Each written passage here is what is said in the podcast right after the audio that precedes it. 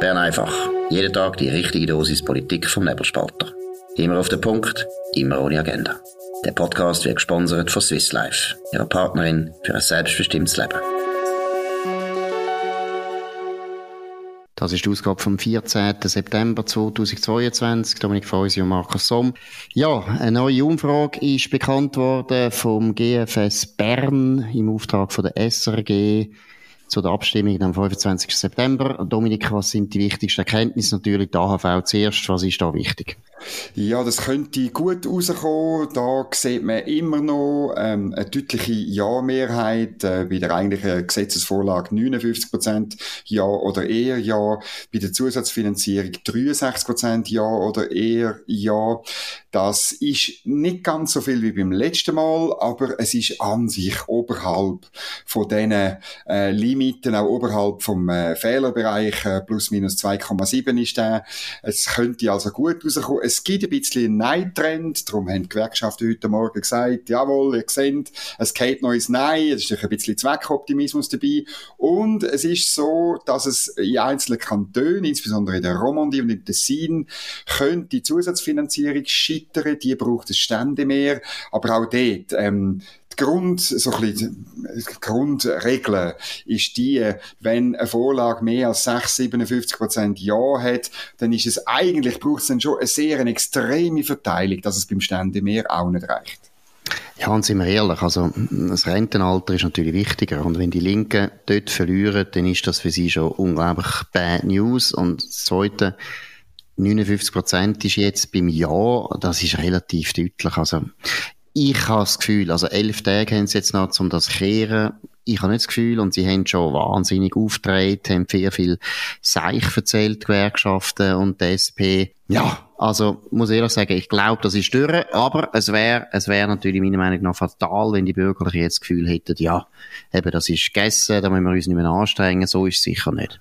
Man muss vielleicht auch erwähnen, dass die Befragung ist am 31. August bis 7. September gewesen. Also, von dem her ist es noch ein bisschen zurück. Und das Zweite ist, die Vorlagen sind verknüpft miteinander. Also, wenn Zusatzfinanzierung runtergeht, wegen dem Stände mehr zum Beispiel, dann geht alles ab. Also, von dem her, das ist aber der letzte Strohhalm, wo man, wo man links, ähm, hat. Es braucht schon noch Anstrengungen, man muss, glaube schon noch überzeugen. Und Gewerkschaften machen ja wirklich bewusst eine Kampagne, wo, ähm, bürgerliche, rechte Wähler anspricht spricht. Wir haben darüber geschrieben. Es ist dann, wird dann geheim gehalten, dass es von den Gewerkschaften kommt. Und es ist wirklich voll von Lügen. Also da hat es einen, ein, ein, ein Rentner, äh, der Köbi Hauri von Zürich, hat früher bei der ETH geschafft, ich habe den ausfindig gemacht, und der behauptet einfach, seine Rente werde gekürzt, was einfach leider nicht stimmt. Also auch, auch die Rente von seiner Frau im Übrigen wird nicht gekürzt, aber da könnte man immerhin sagen, sie tut ein Jahr weniger äh, äh, können Frauen Rente beziehen. Die Rente wird von gar niemandem gekürzt und auch vom Herrn Auri nicht. Aber das tut man einfach raushauen und auf YouTube äh, tut man da Filme einspielen und so. Wahrscheinlich, weil ich auf dem Land wohne, komme ich immer den Köbi Hauri über, wenn ich irgendein also schönes äh, Grill-Video schaue. Aber wir können Köbi, Köbi Hauri auf jeden Fall zusichern, sobald die Abstimmung durch ist und wenn dann die wirklich so würde ausgehen, wie er befürchtet, dann tun wir ihm den Nebelspalter gratis, das Abonnement gratis schenken. Köbi Hauri gut zulassen, du kommst es gratis über, das wird wahrscheinlich deinen Rentenverlust, den es gar nicht gibt, kompensieren. Aber äh, ja, du hast recht, es ist ganz eindeutig, dass sie probieren, die Rechte noch irgendwo zu verwirren, aber ehrlich gesagt muss ich sagen, ich habe jetzt das noch nie erlebt, dass die SVP-Wähler, um die geht's ja, nicht merken, ob jetzt etwas von der SP kommt oder von der eigenen Partei. Also, ich, ich habe nicht das Gefühl, dass das wahnsinnig äh, ver, ver, verhebt. Und vor allem finde ich auch interessant, ich meine, die Linke, das sind jetzt wirklich die Letzten, die je einmal eine Kampagne geführt haben gegen die Erhöhung von der Mehrwertsteuer. Eigentlich wäre es richtig, das sollten die Linken unbedingt machen, es ist eine regressive Steuer, aber die Linken haben für alles, was sie gern haben, immer wieder die Mehrwertsteuer gebracht. Oder auch sonst sind sie ja sonst gar nicht schüch, wenn es um Preiserhöhungen geht. Ich meine, die ganze Energiepolitik lebt nur davon, dass der einfache Bützer muss mehr zahlen. Also eigentlich muss ich sagen, wenn die Kampagne jetzt völlig übertrieben wird, das noch ein Schuss in den Ofen sein, weil sie noch ihre eigenen Leute das nächste Mal nicht mehr können für Steuererhöhungen gewinnen Das ist sehr gut möglich, oder? Und äh, wir werden sehen, wie der Trend geht. Das ist am Schluss wirklich eine Frage von der Mobilisierung. Muss man auch sehen, also die Umfragen, sie sind zwar, also vor allem die von GFS, ist, eine, ist eine, eine gute Methode. Da wird nicht nur im Internet äh, befragt wie bei TA Media, sondern da wird auch noch Telefoninterview geführt. Darum äh, glaube ich, die Zahlen sind verlässlicher als die anderen. Bei der, vielleicht noch schnell bei der Massentierhaltungsinitiative 47 Prozent Ja oder eher Ja. Das äh, finde ich im Moment noch relativ viel. Ähm, es ist aber zu wenig zum, zum äh, können gewinnen Ende September. Das glaube ich, da will der Trend der klar ist, ist, ist Nein äh, geht. Das ist im Moment bei 52 Prozent. Und bei der Verrechnungssteuergesetz, das ist nochmal eine Vorlage, die sehr knapp wird. Das sind auch meisten noch Unbestimmte, also Leute, die äh, beim Interview gesagt haben, sie wissen noch nicht, was sie da ähm, werden machen. 9 Prozent sagen das. Dort steht 47 Ja zu 44 Nein. Das ist jetzt ganz entscheidend, dass man dort noch ähm, könnte Figuren zeigen, Leute, angefangen beim Uli Maurer, Bundesrat, und auch sonst Vertrauensleute, die können sagen, was denn passiert bei einem Jahr. Das Einzige, was eigentlich ist, ist, dass eine administrative Hürde wegfällt für Business in der Schweiz. Aber die Botschaft, die muss man wirklich noch mehr überbringen, sonst wird es dort sehr knapp. Absolut. Und ich habe jetzt gerade zufälligerweise mit einem Bankier jetzt Mittag gegessen und muss sagen, Banken machen da meiner Meinung nach auch keinen guten Job, weil ja, äh, mir ist nicht. bewusst gewesen, das ist ein riesen Geschäft, das könnte zurückkommen in die Schweiz, wo wir nur können profitieren können. Es ist ein ganzes Geschäft, das jetzt in Luxemburg ist. Alle Obligationen, die Schweizer Firmen ausgeben, könnten wieder zurückkommen in die Schweiz. Das wäre ein riesiges Geschäft für den Finanzplatz. Wäre wichtig. Wir haben genug Sorgen im Finanzplatz. Wir haben den CS, der schlittert. Das wäre gut für den Finanzplatz, das zu haben. Und wir reden da also von einem Geschäft, hat er mir gesagt, von schätzungsweise 900 Milliarden Franken. Das ist wirklich viel. Das ist eine extrem wirtschaftsfreundliche, extrem wirtschaftswichtige Vorlage. Und das sollten meiner Meinung nach die Wirtschaftskreise, Economy Suisse, Bankenvereinigung, aber auch die einzelnen Banken, den Leuten, den Bürgern viel mehr noch klarstellen. Und wie gesagt, es ist ein No-Brainer. Wir können nur gewinnen, weil die Verrechnungssteuer da, wo der heute der Bund einnimmt an der Verrechnungssteuer, das sind alles meistens, nein, praktisch nur Ausländer, wo sie nicht zurückfordern, was eigentlich nicht okay ist, weil die Leute haben ja alles Zeug äh, versteuert und könnten es auch zurückfordern. Es ist wirklich ein Geschäft, wo uns überhaupt nicht betrifft. Kein Schweizer muss wegen dem nachher leiden. Im Gegenteil, wir werden Arbeitsplätze wieder haben in der privaten Wirtschaft und das ist wichtig. Also von dem her äh, unverständlich, dass Banken da nicht mehr machen. Ich habe überhaupt keine Medienmitteilung oder Medienkonferenz von der Bankiervereinigung gesehen. Ich habe auch keine Kampagne gesehen von der Bankiervereinigung, wo genug Geld hätte für das. Aber weißt du, sie möchten halt lieber die 97. Umfrage zu Sustainable Finance, zu ähm, Ecological and Social and Government äh, Investments, ESG. Sie machen, äh, sie machen nur Zeitgeist und sie vergessen ihres eigentliche Geschäft. Und das ist eigentlich, also es ist wirklich ein Skandal. Die Bankiervereinigung hockt in Basel hat wirklich genug Geld, aber kein Kompass mehr. Absolut, sie sollten mehr machen. Und eben, wie gesagt, es ist eine positive Sache. Es wäre etwas, wo man eigentlich dem Bürger gut könnte äh, begründen und äh, dass der Uli Maurer praktisch allein das muss machen, weil man hört ja auch nicht viel von den bürgerlichen Politikern, wenn wir ehrlich sind. Also, also weiss nicht, du, hast du etwas gehört? Ich finde, da könnten ja mal, da könnten ja mal die drei Parteipräsidenten von der Bürgerlichen hinstehen und sagen, hey, das ist okay. jetzt mal richtige Wirtschaftsförderungsmaßnahme. Mir ist das alles viel zu wenig prominent. Ich glaube, was die Bürgerlichen oder auch die Wirtschaft unbedingt muss lernen von der Linken, ist einfach, du musst den Leuten so häufig sagen, bis sie es nicht mehr hören können. Das machen die Linken und das machen die Bürgerlichen nicht. Die haben immer das Gefühl, wir sind zu vornehm, ist nicht nötig, wir bringen gescheiter Themen, die die Linken gut finden. Das ist ganz eine eigenartige Politik. Ja, immer wieder das Gleiche wiederholen. Das macht ja Linksgrün, wenn es um eben die AHV-Abstimmung geht. Jetzt hat sich aber der oberste AHV-Chef des Bundes, so nennt ihn zumindest Fabian Schäfer in einem Beitrag in der NZZ. Ich bin nicht sicher, ob das rein rechtlich ist, das blöd, aber so ist halt ein bisschen journalistisch. Der Herr Rossini, selber äh, Ex-SP-Nationalrat und jetzt Chef vom Bundesamt für Sozialversicherungen, er widerlegt Kritik von seinen Parteikollegen, er widerlegt auch die Behauptung, dass es der AHV auch super gut ging und das alles kein Problem sei. Und äh, das ist noch interessant, äh, weil er deckt also selber ein Stück weit die, die, die, die, ja, ich muss schon sagen, die Lügenkampagne von Linksgrün auf. Also ich glaube, das ist im Fall also ein viel größeres Thema. Selbstverständlich wird es von den äh, linken äh, Medien natürlich nicht beachtet, aber eigentlich ist es ganz extrem, dass ein ehemaliger, sehr langjähriger Nationalrat, der Stefan Rossini, ist von 1999 bis 2015 ist er im Nationalrat gekocht und ist ein Spezialist für soziale Politik. Also das mhm. ist eigentlich, das ist nicht ein Leugeli. Das ist ein einflussreicher Mann bei der SP selber und der widerspricht fundamental einem Blödsinn, wo der Pierre-Yves Steve Meyer verbreitet, oder? Er geht ja jetzt auch so weit, das ist logisch, aus Verzweiflung, geht er so weit und sagt eben die Zahlen und die Prognosen vom Bundesamt für Sozialversicherungen, wobei das sagt natürlich nicht, das sagt natürlich vom Bundesrat, sagen, also das ist wahnsinnig, lügenhaft, lügenhaft und sagen faule Tricks. Es ist natürlich schon ganz massiv, aber wie gesagt, es ist eigentlich unglaublich lächerlich, dass ein SP-Nationalrat einem anderen SP-Nationalrat, der jetzt Direktor ist vom Bundesamt für Sozialversicherungen, einer Hochburg von der Linken vorwirft, ihr lügt mit den Zahlen. Das zeigt eigentlich, wie absolut, ich muss es zu, Entschuldigung sagen, wie verlogen, wie unglaublich verlogen die Linken sind, was die AHV betrifft. Sie sagen uns seit 30 Jahren, wir haben kein Demografieproblem, es ist nur eine Wirtschaftsfrage. Auch Jacqueline Badran, die ökonomische Vordenkerin und der neue Hayek von der Linken, hat behauptet, es null Problem, gar kein Problem. Natürlich, wenn es nach der Jacqueline Badran geht, dann ist es ja so, dass die Sonne irgendwie 24 Stunden tut scheinen, das ist kein Problem für Jacqueline Badra. Nein, es ist grotesk, was für Blödsinn, was für Unsinn die Linken verzapfen. Und ich muss ehrlich sagen, wenn die Bürgerlichen je in einer Ab Abstimmungskampagne so viel Entschuldigung, Seich würde behaupten, Heimatsterne hätten mehr eine Stimmung in den Medien, in dem Land.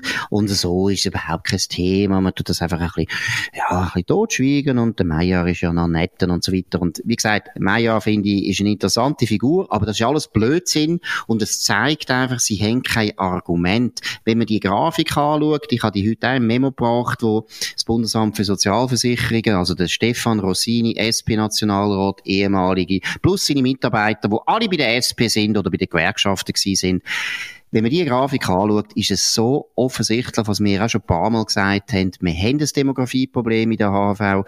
Wir haben, wenn man das reine Umlageergebnis anschaut, nehmen wir immer weniger ein, als wir ausgehen. Die AHV ist eigentlich, wäre schon lang bankrott, wenn wir nicht die ganze Zeit einfach mit Steuererhöhungen das wieder ein bisschen gepflästert hätten. Und es ist einfach, ja, es tut mir leid, es ist eine Lüge, wenn man das Gefühl hat, Demografie ist gar kein Problem und das Wirtschaftswachstum kann das alles kompensieren kompensieren. Das ist nicht der Fall.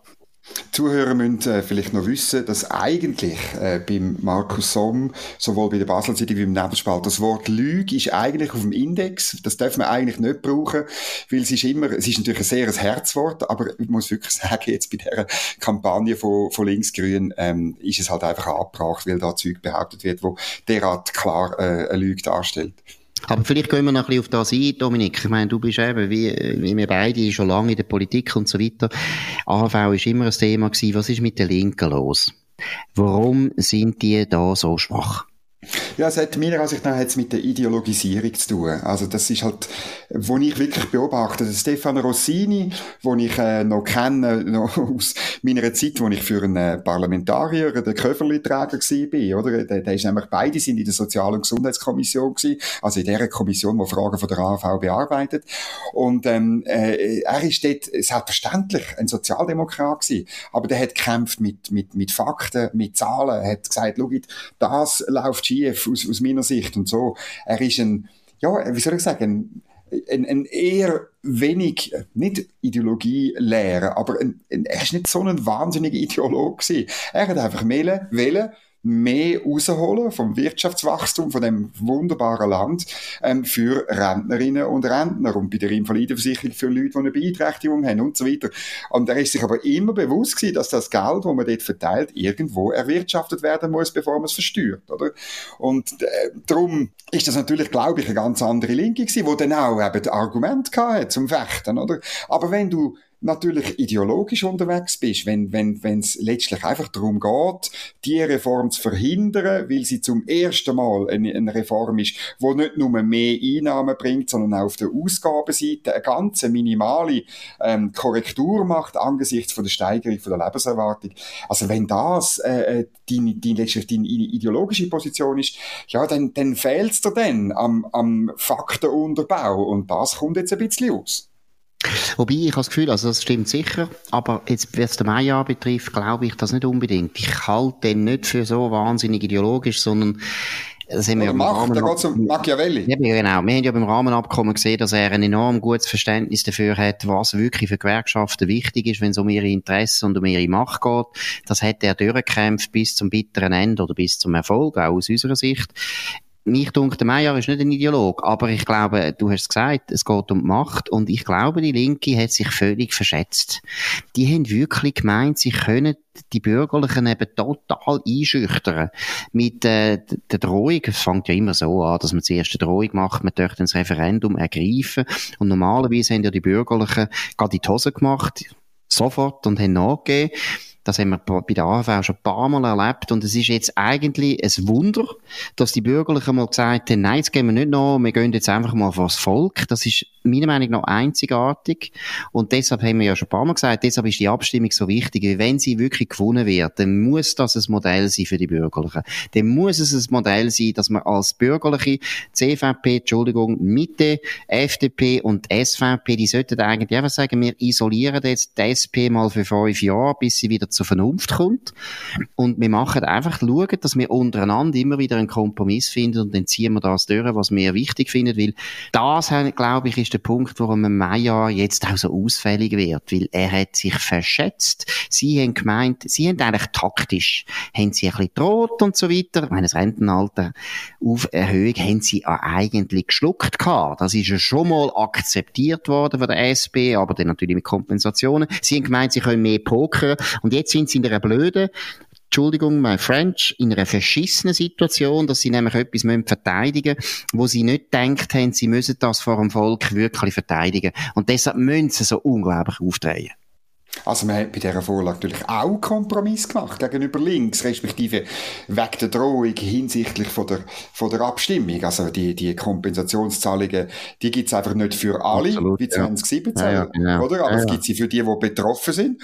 Und ich meine, ich finde es auch eine Kompensation, ähm, dass man die Mehrwertsteuer aufentut, oder? Ich meine, man tut wieder mehr Einnahmen beschließen. Das ist eine große Kröte. Es gibt Absolut. Bürgerliche, die sagen, ah, also grosse Lust habe ich also nicht. Ja, ja. Wobei, da muss ich jetzt auch sagen, also wieder zitieren, der Bankier, den ich zu Mittag gegessen habe, der hat auch etwas sehr Intelligenz gesagt zum, zum Zustand oder zum äh, Seelenzustand von der Linken, oder? Die Linken sind ja eigentlich der Meinung, und ich kann das nachvollziehen, weil ich selber links war, bin, der Meinung, die Welt ist absolut schlecht. Es läuft alles schlecht. Es ist überall fünf vor zwölf. Es wird immer schlimmer. Das Klima geht kaputt. Armut wird schlimmer. Es wird alles, alles, alles, alles schlimmer. Und sie sind eigentlich noch der letzte äh, Damm, gegenüber einem Chaos, gegenüber einem Untergang. Und wenn du die Meinung hast, und ich glaube wirklich, dass sehr viele Linke ehrlich das glauben, dann kannst du fast keinen Kompromiss machen. Und jeder Kompromiss, den du schon machst, ist eigentlich nichts anderes als nur eine Verlangsamung von der Katastrophe, die sowieso kommt. Und deshalb muss man einfach wieder betonen und auch den Bürgerlichen das immer wieder mitteilen.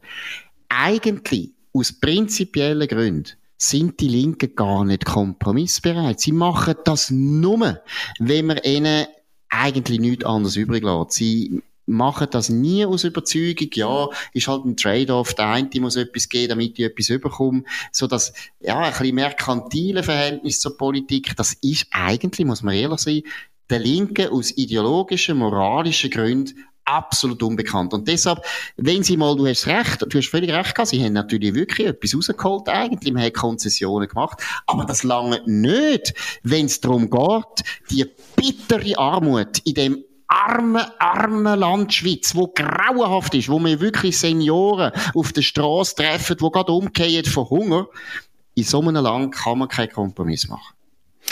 Immer schlimmer wird es auch aus der Sicht von gewissen Journalisten mit den Beziehungen zwischen der Schweiz und der EU. Wir haben, glaube ich, gestern über das interessante, tolle Interview ähm, in der NZZ mit der äh, Staatssekretärin Livia Loy geredet und heute Morgen kommt wie nach der Retourkutsche Oliver Washington auf SRF Interview mit Chefunterhändlerin Livia Loy sorgt für Kritik und ähm, er ist, äh, man liest ihn da und er ist genau zu einem gegangen, wo sich kritisch geäussert hat, äh, nämlich zum Fabian Molina, ausgerechnet.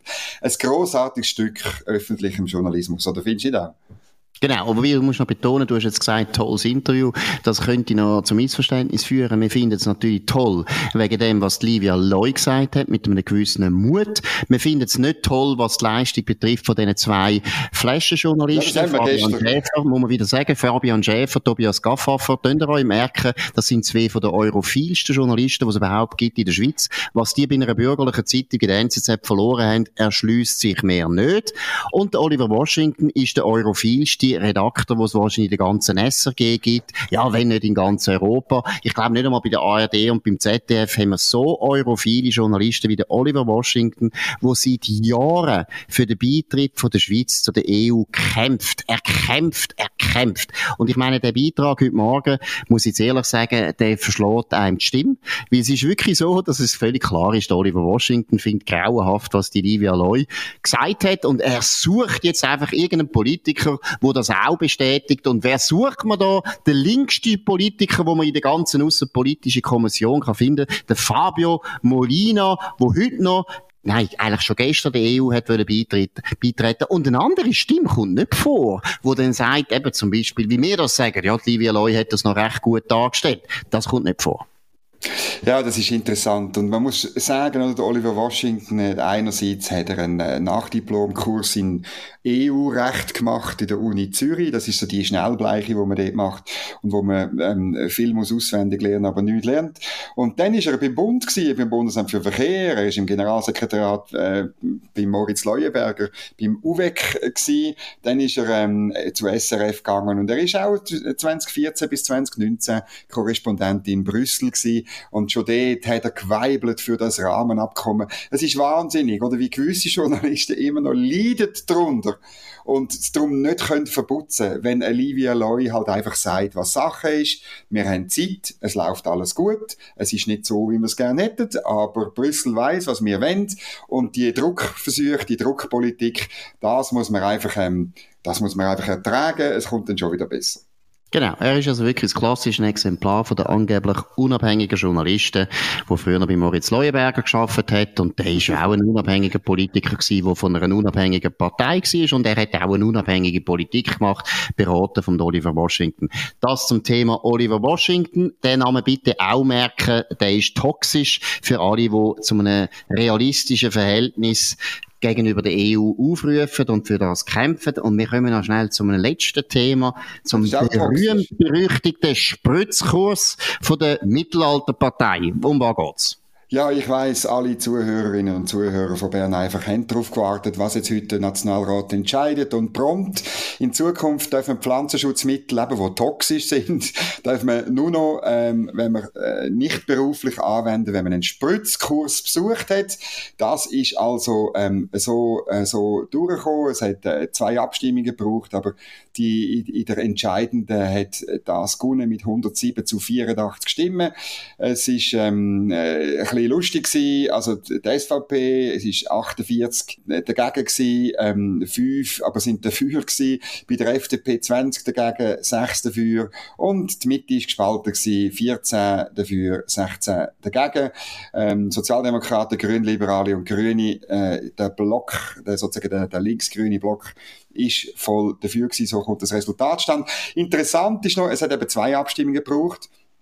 Und ähm, die SVP oder die Bürgerlichen, die dagegen sind, haben verzichtet auf ein Manöver, das ich noch im Politikstudium noch gelernt habe, dass man das macht. Nämlich, es hat wie drei Vorschläge gegeben. Der Extreme, also ganz verbieten die, die Pflanzenschutzmittel, der Spritzkurs oder gar nichts machen und die Motion streichen.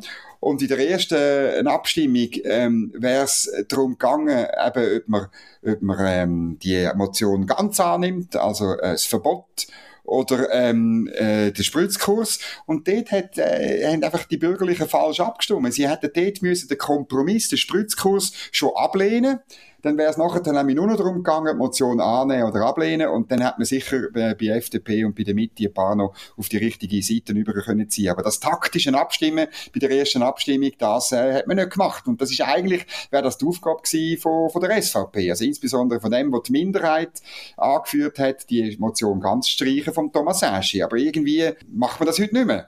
Gut, schlechte Note für den Thomas Eschi, der sonst ein fähiger Mann ist, aber da hat er nicht gut gemacht. Äh, noch schnell eine kurze Auflösung, kurz vor Schluss. Es gibt vielleicht Leute, die es noch nicht wissen, aber sie wissen es eigentlich sowieso.